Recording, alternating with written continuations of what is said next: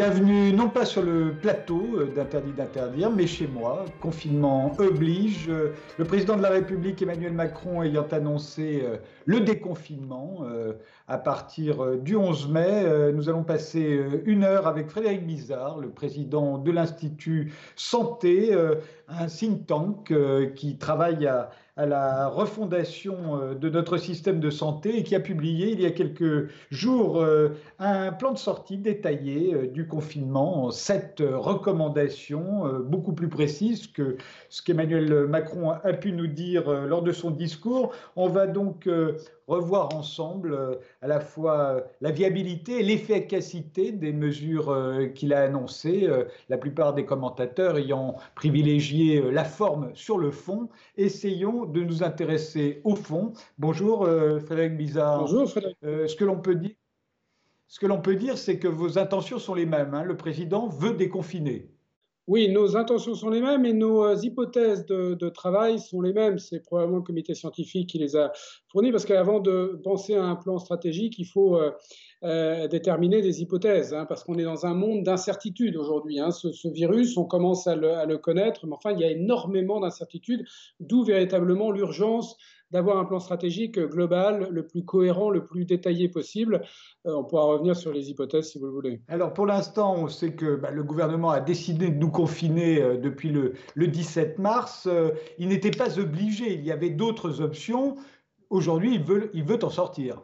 depuis, ça fait plus, plus, depuis le début un petit peu où je, un discours qui, est euh, là-dessus pas très, euh, pas très euh, politiquement correct, c'est qu'en fait c'est une stratégie de dernier ressort, hein. c'est une, une approche assez médiévale, hein. le confinement, on a l'impression comme ça qu'on n'avait qu'on pas le choix et que finalement il y a la moitié de la, de l'humanité qui est aujourd'hui confinée. Mais enfin, si on enlève l'Inde, si on enlève un certain nombre euh, de pays, parmi les pays développés, c'est pas l'approche majoritaire qui a été prise. Donc, c'est une stratégie de dernier recours euh, du fait d'une impréparation et, d'une gestion euh, qui n'est pas forcément optimale, puisqu'on voit aujourd'hui qu'on a du mal à en sortir. Hein. On, reviendra dessus, mais on est un peu dans cette, dans cette situation qui est catastrophique. Je suis un petit peu étonné de l'approche un peu légère du, confinement qui est prise. Un jour de confinement, en particulier après, euh, nous sommes dans la quatrième semaine, je crois, de ce confinement, est extrêmement lourd sur le plan euh, économique, social. Et alors donc, on nous annonce encore quatre semaines de confinement strict, a dit le président.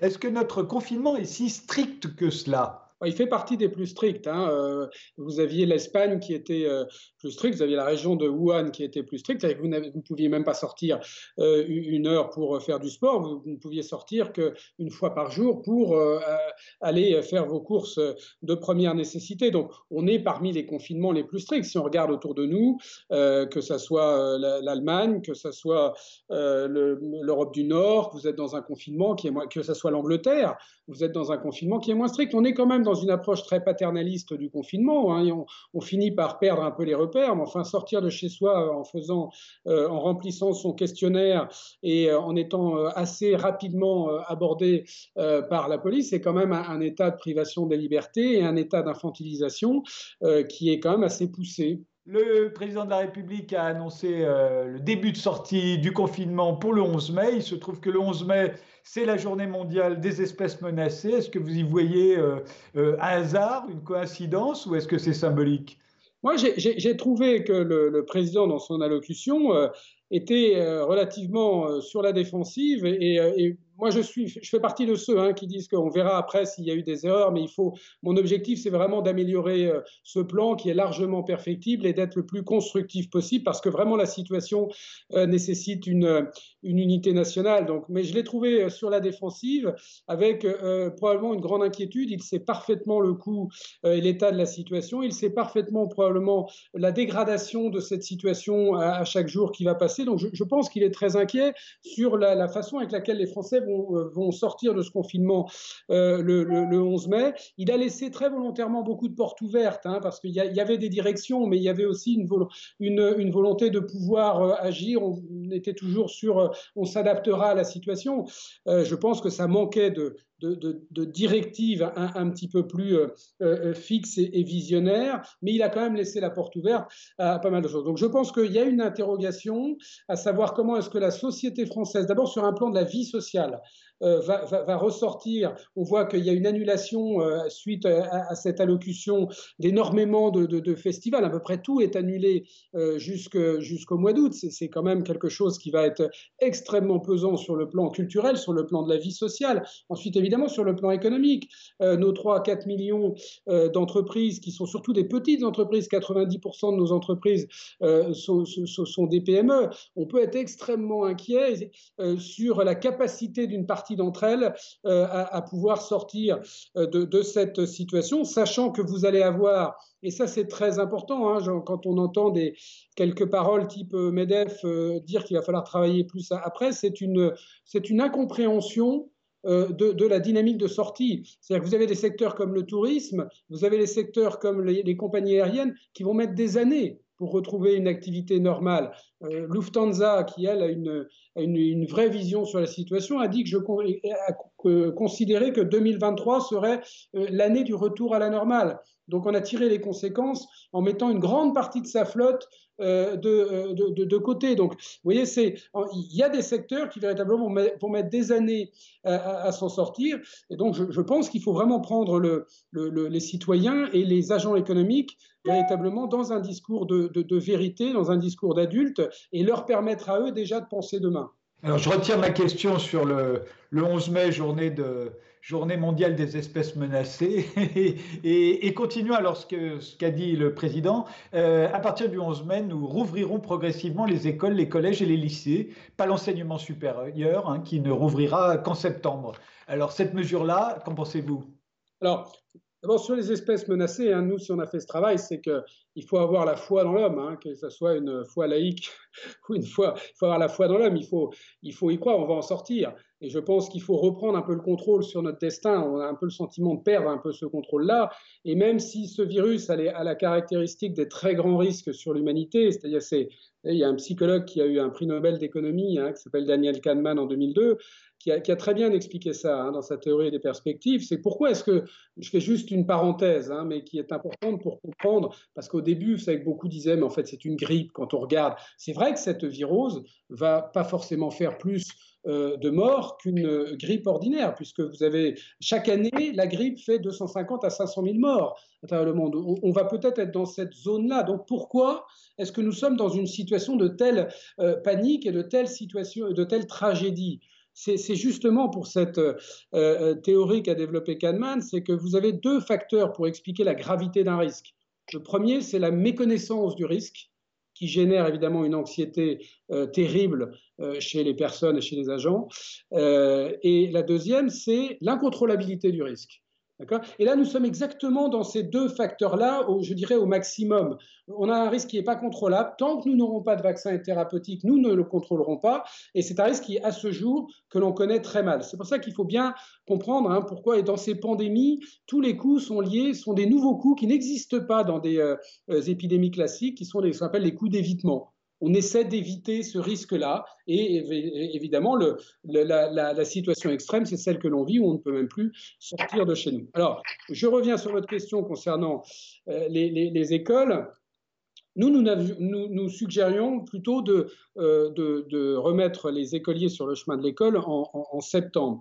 Ça, c'est un point de débat. Pourquoi? Parce que dans ce plan, il faut avoir trois objectifs. Il faut avoir un objectif évidemment sanitaire, mais il faut aussi avoir un objectif économique et aussi un objectif social. Et ces trois, ces trois objectifs ont la même priorité qui est la vie humaine.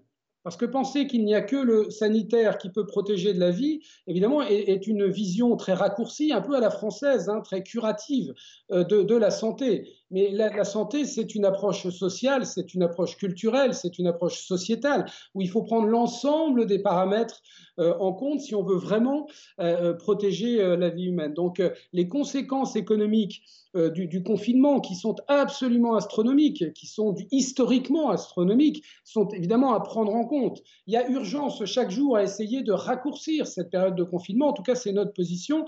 Et puis évidemment, les conséquences euh, euh, sociale, hein, toute cette, inégalité sociale qui, explose avec, euh, le, avec le confinement à l'échelle nationale, mais aussi à l'échelle internationale, on pourrait y revenir. Donc il y a ça à prendre en compte. Bon, la, question des écoles pose la question du, qui, est une inconnue aujourd'hui. Hein. donc on essaie d'expliquer que finalement les, enfants sont plutôt asymptomatiques, donc seraient moins contaminants que les autres, donc il y aurait moins de risques. Sauf que la réalité aujourd'hui, c'est qu'on n'a aucune certitude à ça. En France, comme dans notre pays, il y a eu des, on a eu des enfants morts. On a eu une adolescente de 16 ans qui est décédée. Donc le risque, il est bien là. Il y a eu des contaminations par euh, les enfants, on l'a vu dans un certain nombre de familles. Donc le risque est bien là, on ne le connaît pas. Donc nous, nous pensons que dans un objectif d'enseignement, ça ne changera pas grand-chose que de continuer l'enseignement pour cette fin d'année scolaire euh, euh, à distance. Donc de, ce point de vue-là, euh, franchement, il n'y a pas photo, il faut, plutôt penser à septembre et, réévaluer en, juin. Cette position pose un problème qui est euh, de, le back to work de M. Trump. Hein, comment, on fait en sorte que les gens euh, retournent au, travail? Ça, nous, nous pensons que si on avait fait l'annonce que la reprise ne serait qu'en septembre, il était possible de s'organiser de façon à ce que ça soit le moins gênant possible pour que, à la fois, on puisse avoir cette euh, position-là et la possibilité de remettre les gens au travail, évidemment en favorisant le télétravail lorsqu'il est possible.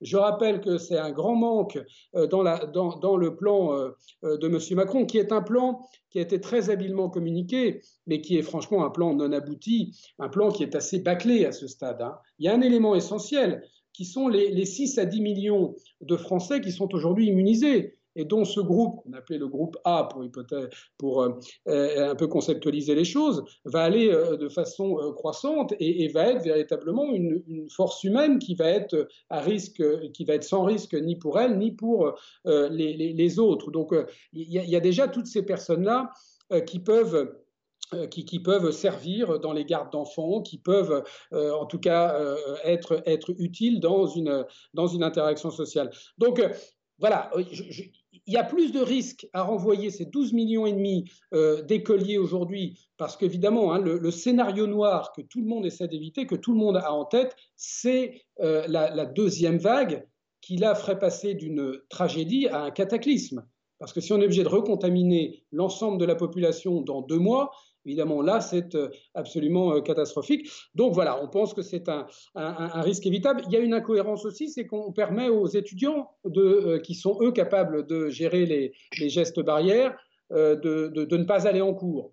Donc là, j'avoue que c'est une, c'est une incohérence qui me dépasse un petit peu. Alors euh, oui, ce qui est probable, c'est qu'en mettant les, remettant les enfants à l'école, on espère que les parents pourront retourner travailler, alors que les, les élèves de, du supérieur, eux, ne, ne, sont pas dépendants de leurs parents. C'est toujours cet enjeu économique qui a été habillé d'un enjeu social, mais, mais qui est un enjeu économique.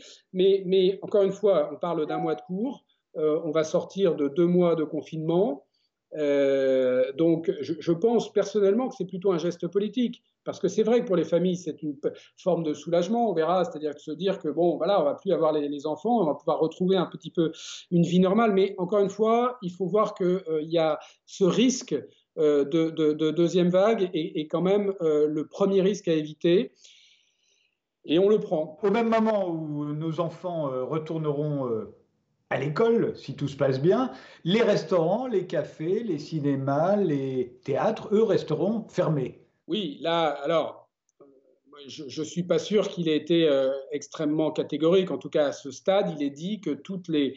Euh, mais là aussi, c'est un problème de cohérence. C'est-à-dire que toutes les activités économiques qui, qui, véritablement impliqueront une interaction sociale relativement forte ne, ne seront pas rouvertes jusqu'à nouvel ordre. Ça aussi, je pense que c'est discutable.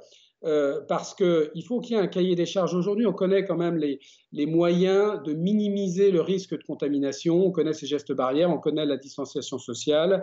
Et à partir du moment où vous avez ce cahier des charges qui est applicable euh, dans un environnement euh, social, dans un environnement économique, très honnêtement, je ne vois pas pourquoi, a priori, il faudrait interdire son ouverture. je vous prends un exemple. Le, les, les, les salles de sport qui sont évidemment euh, fermées, qui sont en général plutôt pas mal de PME, euh, qui peuvent tout à fait organiser euh, leur espace, pour certaines en tout cas, euh, pour être capables de, recevoir un certain nombre de clients dans des conditions assez, assez optimales. les marchés qu'on a fait fermer puis rouvrir sont un bon exemple aussi. Les marchés sont organisés. Moi, je pense qu'il faut arrêter que l'État pense pouvoir organiser au, millimètre, par l'interdiction, par l'autorisation, la sortie du déconfinement, mais, mais, mais fasse reposer la responsabilité un petit peu sur la société civile de cette sortie de déconfinement. Il faut que chaque citoyen, mais encore faut-il pour ça qu'il ait une vision euh, claire et qu'il soit responsabilisé, euh, et se sente véritablement investi d'une mission euh, de quelque part de démocratie sanitaire. Nous nous pensons que en plus ce déconfinement général doit être général parce qu'il est temps que dans ce pays nous mettions en place euh, une, euh, démocratie sanitaire qui, qui, fasse en sorte que les gens se sentent véritablement investis pour leur santé et celle des autres. Nous aurons euh, le 11 mai, dit le président de la République, une organisation nouvelle, des tests. Leur utilisation la plus large possible est une arme privilégiée pour sortir du confinement. ça, on le savait. On savait que l'une des raisons pour lesquelles nous avons été confinés, c'est que nous n'avions pas de tests. Donc, on devrait en avoir. Et alors, ils vont d'abord être pratiqués durant les semaines à venir sur les personnes âgées, les soignants et les populations les plus vulnérables au virus. Donc là, ça devrait commencer maintenant, en tout cas dans les semaines qui viennent. Euh, tous les laboratoires privés et tous les labos publics euh, seront mobilisés pour fabriquer des tests, nous a dit Emmanuel Macron. Là, euh, par contre, cette partie du discours-là était est extrêmement euh, peu clair parce que le président euh, a affirmé que nous aurions le test, nous aurions les capacités de tester tout le monde le 11 mai, mais pour les personnes souffrant, ayant des symptômes, c'est-à-dire des tests qu'on appelle les tests PCR de génétique moléculaire qui permettent de savoir si vous êtes porteur du virus ou pas. Bon, enfin ça, euh, nous sommes déjà capables euh, de le faire, et ces, tests-là ne sont euh, appliqués que sur les gens qui ont des symptômes. On peut penser que le 11 mai, on sera dans une situation où vous aurez relativement peu de personnes qui, auront ces symptômes-là, puisque c'est justement la logique d'ouvrir et de sortir de la situation. En revanche, seule une, une, une, une stratégie de test massif sur les tests sérologiques d'une part, qui permettront de, s'assurer qu'une partie de la population sera bien euh, euh, immune par rapport, euh, immunisée par rapport à ce virus-là, et donc sera en, capacité de pouvoir avoir une vie normale, même si nous nous recommandons que cette partie de la population, par civisme et par sécurité, parce qu'on ne sait pas exactement le temps de, de, cette protection, mais en tout cas respecte les gestes barrières et l'ensemble des règles de protection qui vont être posées pour l'ensemble de la population euh, mais en tout cas, il faut regarder un petit peu ce qui s'est passé ailleurs. Il y a des pays qui ont réussi, il n'y a pas que des pays asiatiques. Hein. vous avez la Suède, vous avez l'Allemagne. L'Allemagne est très comparable à nous, et elle a réussi, elle a réussi ce que nous n'avons pas réussi. Euh, la seule différence, c'est une stratégie de test massif. Moi, je suis depuis le début l'évolution euh, de cette épidémie euh, en Europe et dans les autres pays. Et, vraiment, la seule chose qui a distingué l'Allemagne de la France, c'est cette capacité dès la frontière à pouvoir repérer les cas suspects dépister euh, les cas suspects et ensuite aller tracer l'ensemble du parcours des précédents jours de ces cas suspects pour aller euh, identifier les cas contacts, dépister les cas contacts et confiner les cas euh, contacts qui se sont révélés positifs. C'est pas, c'est aussi simple que ça, mais compliqué à faire dans la réalité. Mais je, je crains que, y compris maintenant, moi, ce que je comprends du discours du président de la République, c'est qu'il sent que nous ne sommes pas en capacité de le faire. Euh, effectivement, on, pourrait, on se souvient que l'OMS, dès le début, nous a dit tester, tester, tester, tester. On sait que aussi bien à Taïwan euh, euh, qu'à Hong Kong, on teste systématiquement dès que vous sortez, qu'on vous, on, vous rencontre, au lieu de vous verbaliser comme en France, on vous teste. Et, comme vous l'avez dit, ensuite, on suit, on fait le chemin inverse pour savoir qui, si vous avez été contacté, si vous avez, si vous êtes positif on cherche tous les gens que vous avez rencontrés et on vous isole dans un hôtel euh, notamment. On voit bien que ça a inspiré le président, mais là on nous parle de tester uniquement les gens qui ont des symptômes, ce qui veut dire que tous les les gens asymptomatiques ne seront pas testés. C'est-à-dire que moi, vous et moi, quand nous allons sortir, si nous n'avons pas de symptômes, nous ne serons pas testés. À quoi ça sert alors? Il y, a deux interprétations possibles. Euh, soit nous nous nous nous trompons de stratégie, ce qui serait quand même un petit peu étonnant, c'est-à-dire que nous considérons euh, que cette stratégie à la coréenne n'est pas, pas une stratégie optimale et donc que l'on peut se passer euh, d'avoir un, un, test massif à la fois sur les personnes qui ont été en contact avec le virus, mais d'ailleurs parce que ça n'a pas été abordé, autant le confinement individualisé, parce qu'on sort d'un confinement général pour aller vers un confinement qui sera individualisé. Hein, c'est ça, la... bon, ça, ça a été abordé par le président, donc ça, ce que nous appelons ce groupe B, qu'il faut vraiment identifier très tôt, tester très tôt, euh, confiner dans des conditions très strictes et encore une fois suivre tous les, cas contacts euh, des derniers jours. Bon, ça, ça a été abordé. Ce qui n'a pas été abordé, c'est encore une fois l'identification de la partie de la population qui est immunisée. Or, encore une fois, c'est une, puisque ce que l'on recherche, c'est l'immunité de groupe.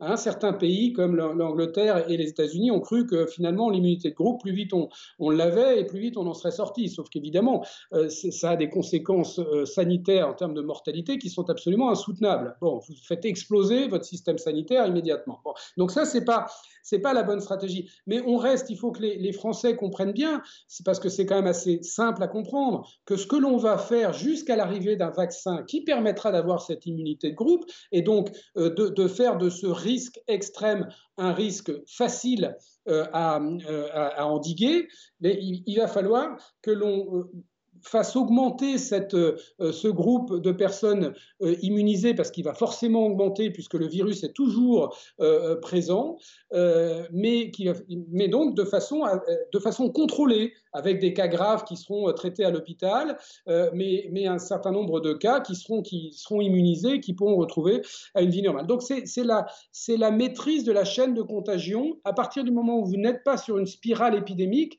hein, la spirale épidémique, elle est exponentielle. C'est-à-dire que quand vous avez une personne contaminée, c'est trois euh, qui sont ensuite contaminés, puis c'est 9, puis c'est 81, puis c'est 200 et quelques, puis, puis vous arrivez à 1000, donc ça va très vite. Donc une fois qu'on est sorti de cette spirale-là, il faut s'assurer de ne plus y rentrer. Et c'est tout l'enjeu de cette phase euh, jusqu'à la vaccination. Euh, ce qui m'a beaucoup étonné, euh, Frédéric Bizarre, c'est que le président de la République a déclaré Nous n'allons pas tester toutes les Françaises et tous les Français, ça n'aurait aucun sens. Or, c'est exactement ce que préconise l'OMS depuis le début. C'est ce que font les pays qui ont mieux réussi que nous. Ils testent justement tous leurs ressortissants, euh, et ça a l'air d'avoir du sens. Alors qu'est-ce qu'il y a? J'ai mal compris? Alors, je pense que c'était la, deuxième option, j'ai parlé que de la première, la deuxième option de l'interprétation qu'on peut avoir, à partir du moment où on se dit, on sait que la bonne stratégie, c'est celle qu'ont mis en place les Allemands et les Coréens, mais nous, sommes, nous avons une stratégie qui est guidée par la pénurie, c'est-à-dire que nous ne sommes pas en mesure, puisque le chef de l'État n'a pas fait allusion à nos capacités de pouvoir réaliser ces tests sérologiques. Donc, malheureusement, on peut craindre, mais, mais moi je pense qu'il vaut mieux plutôt avoir imposer la bonne stratégie, proposer la bonne stratégie et faire en sorte que qu'il y ait un espèce de plan Marshall pour qu'on arrive avec l'arsenal suffisant pour mettre en place cette stratégie, plutôt que d'abandonner un petit peu par euh, pénurie euh, de moyens. Nous sommes quand même la sixième puissance du monde. Nous sommes une des, euh, un des pays sur le plan pharmaceutique les plus, les plus expérimentés, avec d'énormes capacités. Donc là, là, véritablement, bien sûr, il faut tester massivement dès les premiers signes avec des tests PCR et tester massivement la population pour savoir véritablement quelle est la part de cette population immunisée. C'est ce qu'ont fait les autres qui ont réussi. Et il a abordé euh, la question, euh, Emmanuel Macron, en disant que tous les laboratoires privés, tous les laboratoires publics euh, en France seront mobilisés pour fabriquer des tests. Les, personnes affectées, a-t-il dit, pourront être mises en quarantaine et prises en charge. Là aussi, on s'inspire de ce qu'ont fait Taïwan ou la Corée du Sud, où on les met dans des hôtels. Et, il a ajouté, l'on tracera tous les gens avec qui elles ont été en contact pour remonter à l'origine de la contamination grâce à une application installée euh, seulement si l'on est volontaire. Est-ce que l'on peut se contenter, euh, en l'occurrence, là, du volontariat? C'est-à-dire que si je suis testé positif, euh, et si je dis, bah non, moi je ne suis pas volontaire pour qu'on on remonte euh, euh, grâce à mon téléphone euh, auprès de tous les gens que j'ai pu infecter ou tous ceux qui ont pu me contaminer. Est-ce que c'est viable? Est-ce que c'est efficace? Alors probablement que cette partie du plan, même là où elle a été appliquée, est, celle, à mon avis, sur laquelle il faut vraiment s'arrêter et sur laquelle il faudrait vraiment focaliser un petit peu les, énergies d'une équipe. Alors c'est ce qu'a fait le président en nommant euh, un, le, comité CARE, présidé par euh, euh, le, prix Nobel Barré Sinoussi, mais dont on n'a pas entendu parler, dont on ne sait pas très bien ce qui, s'est passé. Mais ce n'est pas simplement limité à une application. Aujourd'hui, un des problèmes que nous avons aujourd'hui, parce qu'on peut s'étonner quand même de, encore une fois, on, va être confiné pendant huit semaines, c'est-à-dire qu'on va être parmi les pays avec une durée de confinement général la plus longue donc, et pourquoi est-ce qu'on est un petit peu condamné à ça? Euh, C'est parce que justement, on ne, suit pas, on ne s'occupe pas assez euh, des cas positifs. Lorsque vous avez des cas positifs qui vont voir leur médecin de ville, qui sont diagnostiqués positifs, ben, on leur demande de rentrer chez eux et d'être confinés. Mais ça ne suffit pas. Je veux dire, encore une fois, tous ces gens sont en contact avec d'autres personnes, et donc on sait que ces gens-là contaminent. C'est comme ça qu'on entretient aujourd'hui euh, l'épidémie et qu'on n'arrive pas à sortir de cette situation. Moi, je m'étonne un petit peu qu'on n'ait pas Enfin, ce n'est pas une question de durcir euh, le, procédé, mais c'est d'avoir un procédé beaucoup plus strict, beaucoup plus compréhensible. Les gens sont tout à fait capables de respecter quelque chose, et puis il faudra probablement euh, une contrainte pour une certaine partie de la population. Mais ça, c'est vraiment euh, le noyau dur d'une stratégie rapide de sortie de confinement et d'une réussite de cette sortie de confinement. Alors, est-ce qu'il faut mettre en place un suivi géolocalisé? Nous, ce que nous avons euh, euh, proposé, c'est oui, il faut le proposer. Il faut le proposer aussi dès les frontières. Euh, il, faut, il faut pouvoir localiser les personnes évidemment porteuses du virus. Hein. La personne porteuse du virus, c'est, elle est porteuse du, du, risque, donc il faut être capable de la localiser, d'où les tests massifs. Quand vous ne faites pas de tests massifs, vous ne savez pas où est l'ennemi. Donc il faut absolument être capable de localiser en permanence l'ennemi. Bon, donc, et lorsque vous savez où est l'ennemi, il faut, vous savez que pendant 14 jours, cet ennemi est dangereux. Donc il faut quand même avoir, euh, je rappelle que euh, là on est en confinement général, une approche la plus médiévale qu'on puisse, qu'on puisse appliquer. Donc franchement, euh, cette, ce confinement très strict à l'échelle individuelle, c'est quand même pas grand-chose par rapport à ce qu'on impose à l'ensemble des citoyens aujourd'hui. Donc je pense que dès maintenant, il faut absolument avoir euh, la mise en place d'une stratégie extrêmement bien huilée euh, sur la gestion de ces cas positifs dès maintenant, qu'il faudra continuer après euh, la, sortie du confinement. la, vie après le confinement, ça sera la même que celle pendant le confinement, mais sans être confiné. C'est-à-dire qu'il faudra, respecter tout ce qu'on vous demande de respecter lorsque vous sortez. Ça aussi, il faut, le, il, faut le dire. Mais cette approche extrêmement rigoureuse sur les personnes positives, je suis un petit peu étonné qu'elle ne soit pas déjà en place. Comme je suis un petit peu étonné qu'on n'ait pas en place tout de suite la stratégie de déconfinement des personnes immunisées. Le, le comité scientifique nous dit que c'est peut-être 15% de la population, c'est peut-être 10 millions de personnes. Donc, vous voyez quand même qu'on peut. Euh, c'est bien, la, communication politique positive est intéressante, mais euh, on peut aussi envoyer des gestes euh, d'espoir. On fait une pause, Frédéric Bizarre, on se retrouve juste après.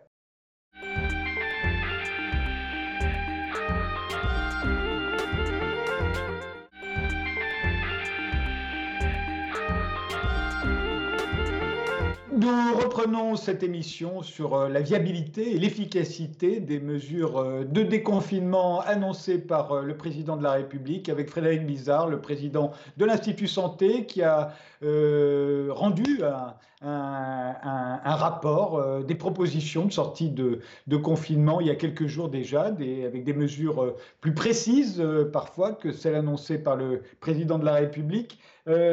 justement, le le nombre de personnes particulièrement vulnérables au coronavirus. Euh, on sait qu'il y a les, personnes âgées, on sait qu'il y a les personnes en surpoids, on sait qu'il y a des cas euh, de ce qu'on appelle de, comorbidité. Euh. alors exactement, est-ce qu'on sait de combien de gens il s'agit? Le président de la République y a fait allusion, il n'a pas donné de nombre. Est-ce que vous, pouvez nous donner un nombre, Frédéric Bizarre oui, il s'agit en théorie à peu près de 17 millions de personnes. C'est-à-dire que si vous prenez euh, les, En France En France. Si vous prenez les personnes de plus de 70 ans, vous avez une dizaine de millions, donc ça fait une dizaine de millions de personnes.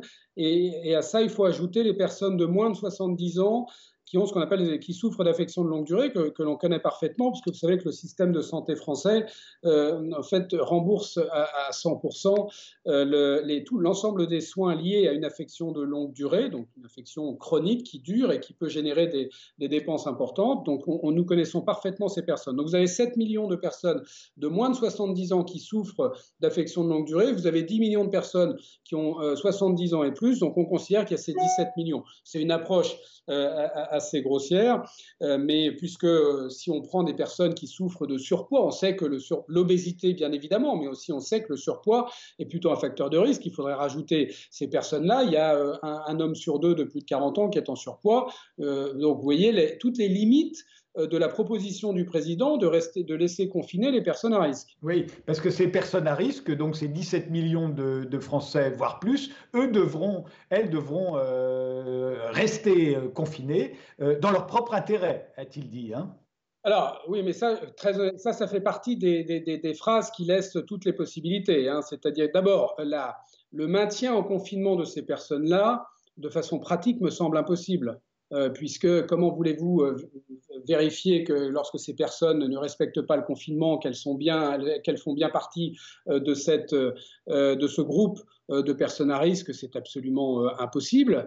Euh, ensuite, ça, crée des inégalités, pour le coup, très importantes, puisque on sait qu'il y a un gradient social relativement fort et que plus la, la, partie des les personnes souffrant d'affections de longue durée ben, sont massivement des personnes plutôt défavorisées. On sait qu'il y a un gradient social dans l'état de santé des Français. Donc là, c'est plutôt une mesure qui est une mesure déresponsabilisante pour les gens. Enfin, il suffit d'abord, il y a des personnes âgées qui sont en pleine forme. Vous avez des gens qui qui ont 80 ans, qui sont absolument en pleine forme et qui sont tout à fait capables euh, et qui ne supporteraient pas, en tout cas, cette distinction probablement euh, liée à l'âge, alors que eux euh, ont, je dirais, respecté les règles d'hygiène pour être en forme à 80 ans et se disent que ça va, c'est pas un virus qui va les empêcher de vivre. Mais Frédéric Bizarre, on a l'impression depuis le début de ce confinement et depuis le début de la crise du coronavirus que si nous sommes tous confinés aujourd'hui, c'est justement pour protéger ces gens-là. Euh, au fond, euh, j'ai un fils de 20 ans et un père de 91 ans. Mon fils de 20 ans aujourd'hui est confiné alors qu'il y a très peu de risques euh, en ce qui le concerne que le coronavirus lui cause autre chose qu'une grosse grippe. En revanche, mon, mon, père, lui, a toutes les raisons d'être confiné. Est-ce qu'il ne faut pas euh, les confiner davantage et qu'ils l'acceptent à leurs risques et périls s'ils en sortent pour que les autres puissent sortir? Alors, c'est une façon de raisonner, si vous voulez, mais à mon avis, c'est un raisonnement qui tient. S'il y avait quelques semaines euh, je dirais, à tenir, et si on avait une certitude que cette période à risque euh, post-déconfinement pouvait être de courte durée. Or, encore une fois, le scénario central, nous avons, pris le même que le président de la République, c'est encore une fois euh, sur un temps long jusqu'à la découverte euh, d'un vaccin qui peut être début 2021 comme à la fin de 2021. À partir de là, et s'il y a une solution thérapeutique qui vient avant, encore une fois, cette période sera raccourcie, nous en serons tous heureux. Mais euh, à partir de cette perspective-là, on peut, avoir cette, approche-là, mais là, je pense qu'elle est quand même assez tragique parce que vous allez avoir une partie de la population euh, qui va véritablement euh, s'arrêter euh, de vivre sur un plan social et économique, dont une bonne partie est tout à fait capable de le faire, et, que l'on va considérer comme devant rester, parce que incapable de se protéger elle-même, de, rester confinée. Ça, c'est un, un débat de société. Moi, je pense, encore une fois, qu'il faut euh, partir d'une approche qui, est une approche relativement euh, républicaine d'égalité, de responsabilité, parce que nous sommes en capacité de le faire. C'est pas une, une approche qui se veut idéologique ou théorique. C'est parce que nous sommes en capacité aujourd'hui, évidemment, euh, euh, se focalisant sur ces personnes à risque, il faut que les, médecins généralistes puissent être en contact très régulier. On peut, imaginer que pendant cette période de confinement de quatre semaines, l'ensemble de ces personnes à risque, euh, on s'assure bien qu'ils aient bien compris ce que ce risque, ce sur quoi repose ce risque.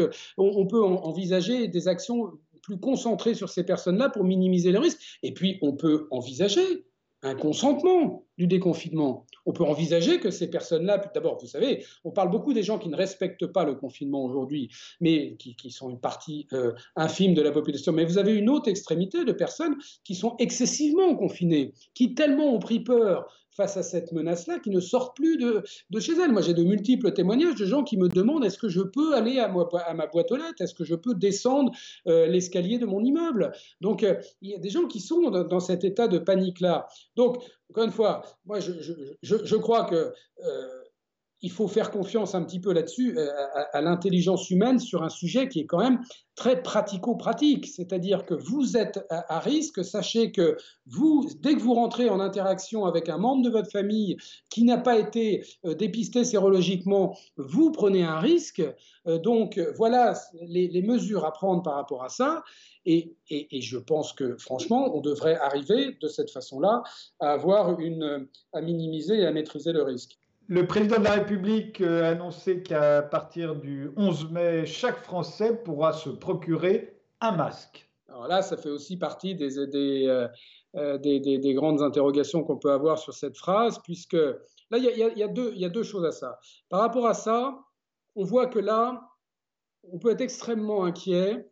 C'est la partie d'ombre, ça, de, cette, de cet entretien, c'est qu'on peut être extrêmement inquiet sur l'arsenal dans quatre semaines euh, je dirais, de guerre qu'on va avoir par rapport à ce virus. On n'avions plus de, réserves stratégiques, on ne va pas refaire l'histoire. Mais là, cela nous donne l'impression, il y a eu des articles hein, qui, ont été, euh, qui sont parus d'ailleurs dans, euh, dans Mediapart et ailleurs, qui ont expliqué ce fiasco, qui est un fiasco d'État par rapport au masque. Mais ça voudrait dire que dans quatre semaines, nous ne serions pas en mesure euh, de, fournir suffisamment de masques pour arriver à un masque qu'on appelle grand public par personne. Donc ça, c'est une première chose qui, moi, qui m'interroge. Moi, je fais partie de ceux qui, depuis le début, pensent qu'il faut rebondir de cette crise, notamment par construire notre indépendance sanitaire, soit à l'échelle nationale, soit à l'échelle au moins européenne. Nous en sommes pleinement capables. Nous en sommes capables pour les tests, nous en sommes capables pour les vaccins. Donc, vous savez, on a perdu des ressources stratégiques ces dernières années avec les États-Unis qui euh, maîtrisent les technologies de l'information, euh, la Chine aussi en grande partie. Je pense qu'on ne pourra pas rattraper ce retard. Par contre, on peut euh, là prendre un leadership sur une ressource qui s'avère être une ressource absolument stratégique, par exemple, comme la vaccination ou la pharmacologie en général. Nous en sommes capables parce que l'Europe a, a, un leadership par rapport à ça. La France a perdu du terrain, mais nous pouvons rebondir là-dessus. Donc nous devrions être capables euh, d'être autosuffisants en masques. Nous avons quatre sociétés qui étaient déjà productrices euh, de masques. les Allemands ont massivement fait de la reconversion industrielle euh, pour aller produire des masques et sont maintenant autonomes. Ça, je pense, n'a pas été abordé. Donc ce n'est pas l'approche euh, du gouvernement. Moi, je pense que pour ça, ça fait un peu de relance keynésienne. Vous savez, il vaut mieux euh, dépenser de l'argent public qui crée des emplois en France avec cet effet multiplicateur qu'on connaît bien, plutôt que d'aller euh, dépenser de l'argent public en Chine. Bon, donc là, là je, pense qu'il y a une discussion possible par rapport à ça. Ça, c'est le premier aspect. Le deuxième aspect qui me vient à l'esprit, c'est que, vous voyez, pourtant, ce président de la République a été élu sur la Startup Nation, sur euh, créer votre boîte, soyez autonome. Et, moi, j'aurais attendu qu'ils disent, mais, fabriquez, mettez-vous à la fabrication des masques. Que finalement, un masque grand public, c'est un masque qui va être euh, fabriqué de façon artisanale. En tout cas, moi, c'est ma compréhension, je le comprends comme ça. Et, il n'a pas, parce que je pense qu'il craignait les répercussions politiques, il n'a pas osé dire préparez-vous à cette sortie. Vous avez, il y a, il y a des normes AFNOR euh, sur des patrons qui ont été faits pour pouvoir euh, faire ses propres masques. Il y a quand même beaucoup de Français et de Françaises qui sont capables de faire leurs masques, mais on n'a pas du tout entendu ça. Et donc, je pense qu'on attend, que les Français attendent que l'État leur fournisse les masques le 11 mai. Et, surtout, un masque. Un, un seul. Un masque. C'est ce qu'a dit. C'est ce qu'a dit le président de la République. C'est comme si on entendait au début de l'épidémie de sida, chaque Français aura un préservatif. Voilà, un préservatif. Donc vous aurez le droit de sortir une fois ou de le laver, je ne sais pas. Non, mais ça c'est là, c'est là où on voit qu'on a un plan, euh, on a un plan qui, qui, est vraiment euh, euh, pas abouti, qui, qui, est un plan très technocratique. Vous savez, moi je pense que le président a dû beaucoup réfléchir à ces questions-là, mais je pense que ce plan a été réalisé par quelques technocrates de, l'Élysée. On ne sait pas très bien d'ailleurs hein, qui est véritablement conseille le président sur ces questions. Je rappelle que sa conseillère santé est partie le 31 janvier, hein, parce que c'était prévu qu'elle parte, enfin en pleine crise sanitaire, que la ministre de la Santé est partie mi-février parce qu'elle devait défendre les couleurs la République en marche à Paris. Donc, euh, donc on voit bien que la décision est uniquement autour du chef de l'État, mais euh, le chef de l'État, il n'est pas sachant tout, il n'est pas sachant sur ces questions-là. Et donc là, quand vous euh, faites ce que l'on est en train de faire, c'est-à-dire aller un petit peu au fond du plan, il y a vraiment des incohérences, des manques, des infaisabilités qui, sont vraiment très importantes. je ne dirais pas que tout reste à faire, mais enfin beaucoup reste à faire pour avoir un plan. On a entendu le président de la République déclaré qu'une très faible minorité de Français avait contacté le Covid-19. Euh, nous sommes loin, a-t-il dit, de ce que les spécialistes appellent l'immunité collective. Euh, c'est le moment où le virus arrête de lui-même de circuler. Il avait l'air de le regretter au moment où il le disait, mais euh, en nous confinant, nous avons choisi la stratégie exactement inverse. oui, c'est et euh, donc, il n'y a pas à le regretter. Il est normal qu'il y ait très peu de Français qui aient contacté, euh, le, qui contacté le, coronavirus, puisque nous avons été confinés. Euh, si on voulait que, atteindre l'immunité collective, il fallait choisir la, stratégie de la Suède. D'abord, tout, tout, ce dont on parle là, sur savoir comment est-ce qu'on va vivre après cette, ce, déconfinement, alors que le virus sera toujours là, encore une fois, c'est ce qu'on réussit à faire. Il faut quand même être confiant que beaucoup de pays le font depuis le début sans avoir Hein, vous avez les pays d'Asie qui sont souvent cités, mais encore une fois, vous avez beaucoup vous avez euh, la, le, Canada, vous avez, euh, vous avez la Suède, vous avez, euh, avez l'Autriche aujourd'hui, vous avez l'Allemagne. Bon, bref, il y, a, quand même beaucoup de pays comparables aux nôtres qui ont réussi. Donc, donc on doit réussir. Bon, la question aujourd'hui, en effet, c'est que ce confinement, il a un seul objectif, c'est d'essayer de faire en sorte que tous les Français qui arrivent à l'hôpital puisse être soigné, puisqu'on a cette, ce goulot d'étranglement euh, des soins intensifs et des soins de réanimation, euh, où là, on avait un déficit de soins de réanimation, parce que contrairement à ce qu'on dit, on a, on a, beaucoup de lits par rapport à, d'autres, mais on a très peu de lits de soins de réanimation, parce qu'on gère la santé comme euh, de façon comptable, et comme la réanimation, c'est ce qui coûte le plus cher, on s'est dit, on va garder tous nos lits, et par contre, les lits qui coûtent cher, si on pouvait les réduire, et si on savait que l'administration avait un plan de réduction important sur ces lits de réanimation qui étaient déjà sur la table, on voit que mais ça, ça, fera partie des choses qu'il faudra voir euh, après, même si je considère, moi, que c'est comme le Conseil national de la résistance pendant la Deuxième Guerre mondiale, c'est quand les esprits sont préparés qu'il faut, euh, euh, faut construire les plans, ce que d'ailleurs n'a pas évoqué le président de la République. Bon. Mais en effet, le résultat du confinement, c'est qu'on repart un petit peu dans une situation assez proche de la situation de départ. Euh, mais j'espère avec euh, un arsenal un petit peu plus complet. Ce qui serait quand même le plus effrayant, c'est que nous ayons perdu déjà un mois et que nous allons perdre un mois de plus euh, à être confinés pour ensuite espérer un jour atteindre l'immunité collective. à ce moment-là, pourquoi faire tout, avoir fait tout ça? Pourquoi ne pas avoir commencé par là, comme les Suédois et les autres? Moi, je ne vous cache pas, ma, je, fais partie des seuls, alors que j'ai une nature extrêmement optimiste, mais des seuls plutôt très inquiet après euh, avoir entendu le discours du président, qui est plutôt globalement vu comme un discours dans la forme réussi. Bon, mais je ne parle pas de la forme. Oui, mais parce que les gens n'ont, les gens n'ont parlé que de la forme. Voilà, les gens, n'ont, les gens n'ont parlé que de la forme. Enfin, sur le fond, à ce stade, je pense que euh, nos dirigeants n'ont pas la maîtrise de la vie d'après. c'est-à-dire non pas encore esquisser ce que sera pour les Français, et croyez-moi, c'est complexe parce qu'il faut envisager l'ensemble des cas. Nous, nous avons une recommandation, la recommandation 5, qui est par exemple l'ensemble des, des personnes et des activités à risque, où il faut prendre, vous voyez, je vous prends un exemple, les transports publics.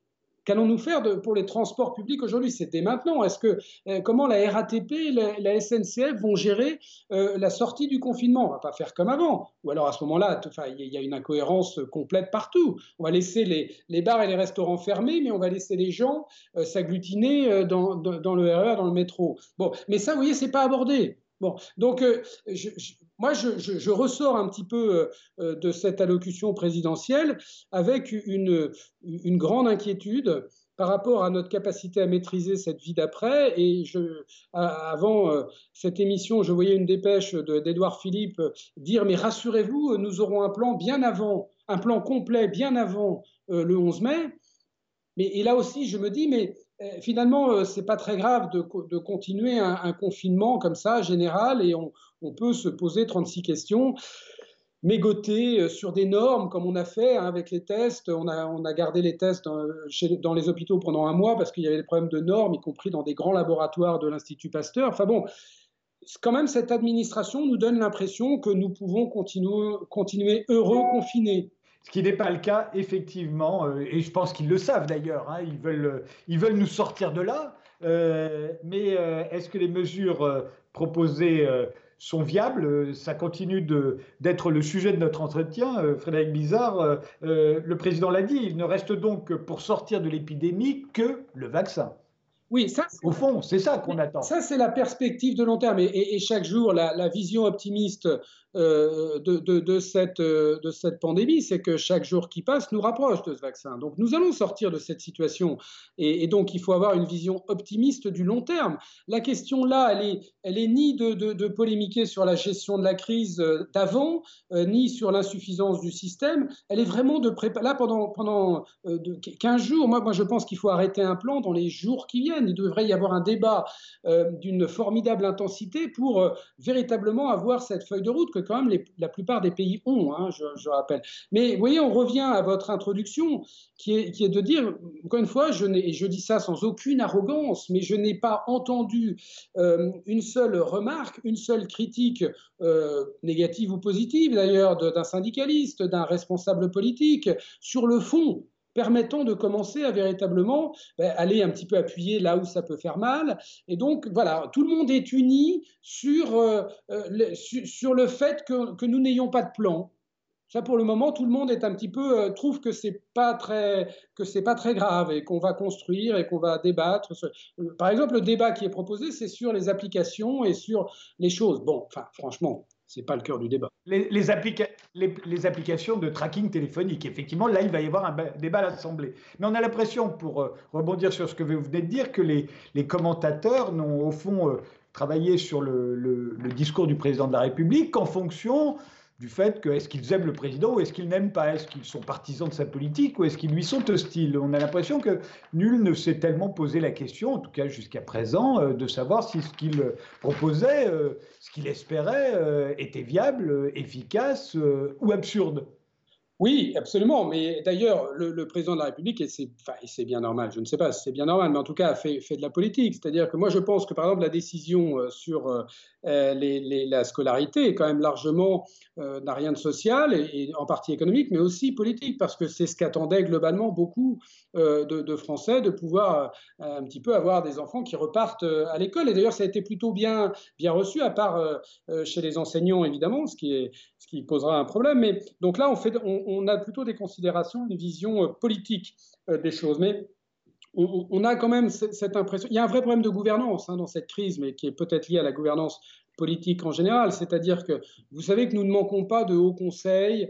Nous avons un haut conseil de santé publique, un haut conseil d'avenir de l'assurance maladie, une haute autorité de santé, qui sont euh, des institutions pléthoriques avec énormément de monde, dont moi je, cherche depuis quelques jours un petit peu la production de ces hauts conseils et je n'en ai trouvé aucune. Et étant un petit peu renseigné sur ces sujets, euh, je sais qu'en fait, il y a eu de la production, mais qui sont juste bloqués par l'administration. Euh, donc, on, voit qu'on a créé un premier comité scientifique, puis un deuxième bah, par rapport à ces applications de tracking, puis on a nommé une personne de déconfinement. Mais on, passe de distraction en distraction, c'est-à-dire qu'on voit que là, il n'y a, a, pas de gouvernance. Quand on regarde les guerres, on en est sorti, on les a gagnées parce qu'on avait quand même une gouvernance très très forte euh, qui, euh, qui véritablement s'occupait de la stratégie et aussi de vérifier que l'intendance suivait. Et on a l'impression que c'est plutôt l'intendance euh, qui pilote et un président de la République qui fait au mieux et qui fait de la politique. En attendant le vaccin, euh, on peut espérer des traitements. Alors, on a vu l'énorme polémique autour du traitement proposé par le professeur Raoult. on a bien vu d'ailleurs, là aussi, comme un symptôme, le fait que la plupart des anti-Macron soutenaient le, traitement du professeur Raoult, sans rien savoir d'ailleurs à sa, qualité, et que les, les pro-Macron lui étaient hostiles, comme si la, la frontière, à chaque fois, se redessinait sur tous les sujets, quels qu'ils soient. Oui, je crois que alors c'est clair qu'on a retrouvé un clivage politique très étonnant et là il y a un politologue pourrait peut-être réfléchir et répondre mieux que moi là-dessus, mais c'est euh, parce que euh, voilà le professeur Raoult a, fait est passé un petit peu comme une personne anti-système. Euh, donc un petit peu anti-pouvoir en place, et c'est un petit peu son, profil, euh, et donc il a plutôt plu euh, aux opposants du président en place par rapport à ça. Mais je pense qu'il y a quand même eu une erreur politique dans la gestion de cette affaire, hein, on a passé beaucoup de temps sur les plateaux à parler de cette affaire et des masques, et moi c'est encore une distraction qui a évité de parler du fond. À mon avis, il y a eu une erreur politique, c'est que nous ne savons pas aujourd'hui exactement quels sont les bénéfices euh, de cette molécule, ou plus exactement de cette association euh, de molécules, de l'hydroxychloroquine euh, et, de l'antibiotique, hein, puisqu'il a aussi cette association qui prétend être véritablement une solution. nous ne le savons pas aujourd'hui. Clairement, les, les, études cliniques qu'il a lancées sont insuffisamment solides pour le faire. Mais nous savons par contre que cette molécule est plutôt euh, que l'on peut la prescrire sans beaucoup de risques, parce qu'on la connaît depuis une soixantaine d'années, parce que c'est une molécule qui est utilisée en, prévention depuis euh, plus de 50 ans. Donc, moi, je pense que politiquement, il eût été peut-être plus, euh, plus, plus habile de laisser euh, la prescription médicale, y compris en ville, euh, se faire, donc sous contrôle médical, donc avec un risque relativement euh, faible, et donc de faire tomber cette polémique à partir du moment où le médecin et son patient pensaient que le, cette hydroxychloroquine devait être prescrite, pouvait être prescrite. Là, on l'a laissé en milieu hospitalier, ce qui est, alors qu'on sait très bien que ça ne, fonctionne pas sur les cas graves, et on a créé un clivage entre la médecine de ville et la médecine hospitalière. donc on a multiplié les clivages dans cette affaire. Euh, et donc, voilà, le président Macron, pour des raisons uniquement politiques, a été euh, rendre visite au professeur Raoult, mais je pense que là, il y a eu une erreur dans l'approche de euh, dans cette affaire. Euh, L'Asie, euh, a précisé le président, où le virus semblait avoir été vaincu et où il revient dans de nombreux pays. Il fait allusion à la Chine, euh, à Singapour, qui a fini par confiner après, après s'en être longtemps passé, et croyait-on à bon escient. alors, qu'est-ce que, ça veut dire exactement cela? Il y a effectivement des pays en Asie où la maladie revient alors qu'on la croyait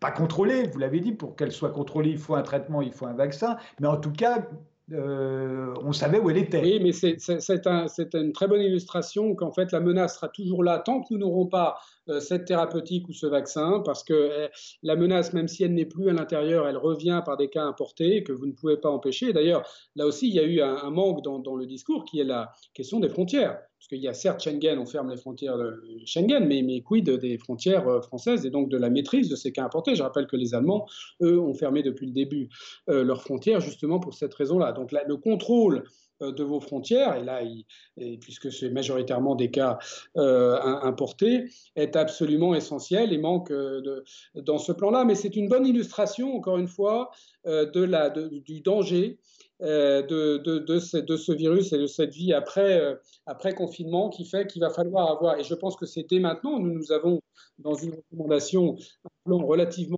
sur ce que l'on fait pour chaque personne qui pénètre sur le territoire national. Il faut avoir en place une stratégie euh, prédéfinie. Enfin, euh, le président a parlé de rebâtir notre indépendance agricole, sanitaire, industrielle et technologique française. Donc il y a l'indépendance euh, sanitaire dont vous appelez que vous appelez de vos voeux, mais elle est à l'intérieur de l'indépendance agricole, industrielle et technologique. En fait, c'est toute notre indépendance qu'il faut rebâtir, si on, entend bien ce discours. Oui, mais en voulant rebâtir toute notre indépendance, je, crains que là aussi, on n'ait pas plan véritablement. On ne peut pas être leader partout, on ne peut pas être les premiers partout. Il faut véritablement choisir un petit peu des activités, euh, si possible des activités euh, euh, stratégiques et durables. Et, pour, le, pour, le coup, la santé va être probablement une des activités. Moi, je le dis depuis un, certain temps. C'est pas parce que je m'occupe de ces questions-là, mais c'est que cette pandémie vient nous le, vient nous le rappeler. il y d'abord, il y a des évolutions technologiques en matière de santé qui sont véritablement porteuses de développement économique et de progrès euh, sanitaire absolument considérable et que ceux qui, euh, ceux qui domineront euh, ces progrès technologiques véritablement auront une, une, souveraineté qui sera plus forte et un avantage géopolitique. Et puis évidemment, il y a la capacité de se protéger cas de risque type de pandémie sans, dépendre des autres pays. Donc je dois avouer que là aussi, j'ai été un petit peu déçu. Autant je, sentais le président dans ses dernières allocutions, en tout cas la deuxième allocution, être très véritablement en place un plan massif d'investissement euh, de la santé. Là, il a parlé un petit peu de la, mais il a repoussé à plus tard, en tout cas, de la vaccination. Il a dit qu'il va falloir qu'on investisse euh, dans nos capacités euh, de recherche, dans nos capacités de production. Mais j'espère en tout cas, et c'est notre dernière proposition, hein, c'est-à-dire que là, encore une fois, je fais l'analogie avec la Deuxième Guerre mondiale, il faut véritablement créer un, comité de refondation. Si notre système de santé, on connaissait ses forces, la qualité de nos professionnels de santé, on les connaissait, ça fait partie de ses forces. La, force de la solidarité du système, on la connaît. Cette sécurité sociale qui permet, dès que vous êtes à risque d'être complètement pris en charge, elle est là, on la connaît, ça, ça fait partie des forces. En revanche, vous avez deux volets en santé, vous avez un volet curatif et un volet euh, de, de santé publique dont la prévention fait partie, l'action sur les déterminants de santé dans lequel c'est un désert dans ce pays. Et ça, on, le paie très cher. Et je pense que s'il n'y a pas véritablement un comité de refondation mis en place pour que début 2021, ou en tout cas après l'arrivée du vaccin, nous, soyons capables de mettre en place, de proposer aux Français une grande euh, réforme de la santé, c'est un moyen d'en sortir par le haut. Hein, parce que là, vous avez un consensus national possible quand même dans cette période-là euh, sur ces sujets-là. Euh, et donc, c'est un moyen, de mon point de vue, d'en sortir par le haut. Je n'ai pas senti le président qui a plutôt noyé le poisson, comme vous le soulignez euh, prêt à cela. Il a tout de même dit que cela passera par un plan massif pour notre santé, notre recherche. Pour il, a, parlé en effet pour le, euh, pour le. Non, mais nous allons essayer de le, pousser à ça. Hein. Je pense qu'il a, il a tout à fait conscience de ça. Maintenant, il a aussi conscience que si nous avons une baisse du PIB euh, de 8 à 10% euh, les, marges de manœuvre risquent. Mais, dans cette période-là, j'espère qu'on ne va pas recommencer un petit peu les erreurs d'après 2008-2009 avec des retombées dans une rigueur budgétaire qui pourrait à, nouveau nous, poser un certain nombre de retards à la, à la, croissance qu'avaient pas fait les États-Unis. Donc là, là, on est dans une phase où il faut penser à investir mais il faut véritablement euh, investir dans les, dans les bons secteurs et les secteurs le secteur de la santé fait partie des priorités. Merci Frédéric Bizarre. Euh, je rappelle que vos propositions, vos recommandations euh, stratégiques pour sortir du confinement, enfin celles de l'Institut de santé que vous présidez, sont disponibles justement en ligne sur le site de l'Institut. Merci d'avoir passé une heure avec nous. Merci de nous avoir suivis et rendez-vous au prochain numéro.